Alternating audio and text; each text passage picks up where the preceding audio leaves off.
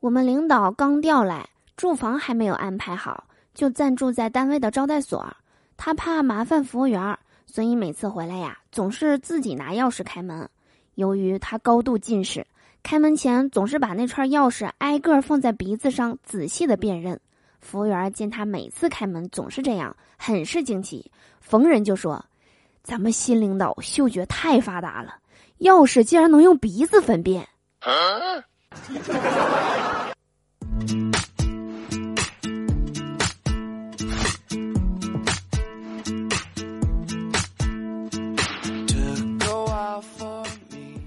”Hello，手机那边，我最亲爱的你还好吗？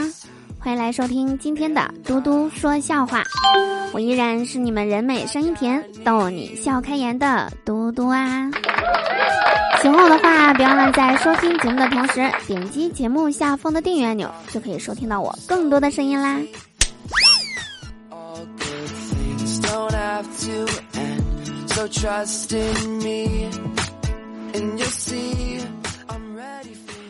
都说相亲这种事儿啊。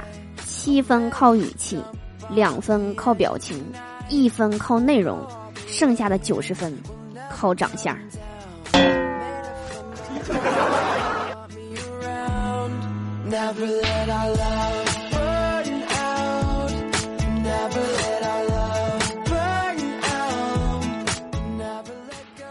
我有个朋友啊，就是相亲认识个对象，交往了三个月就准备结婚了。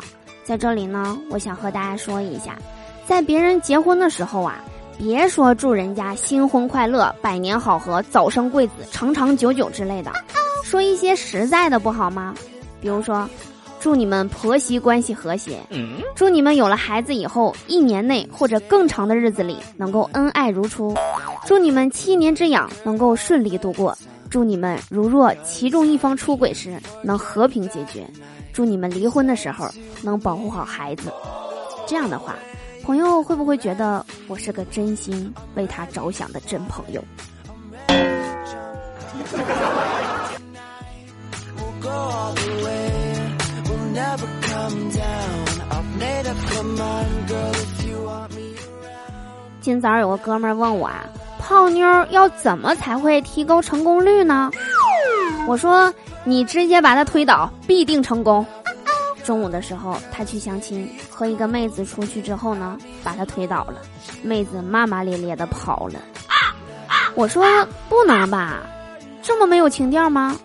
然后他接着说：“哎，也不是啦，都怪我没注意旁边的石头。”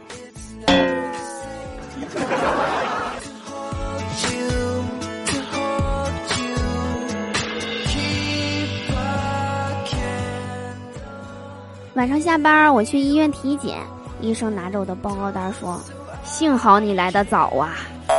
在我惊出一身冷汗的时候，医生不慌不忙的说道：“再晚点儿我就下班了。”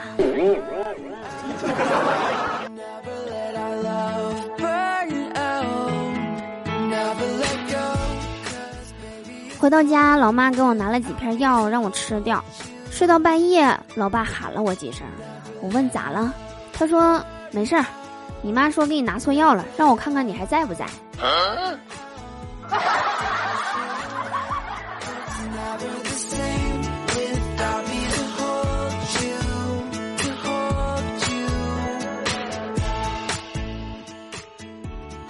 以上就是本期节目的所有内容。我是嘟嘟，我们下期节目不见不散啦，拜拜。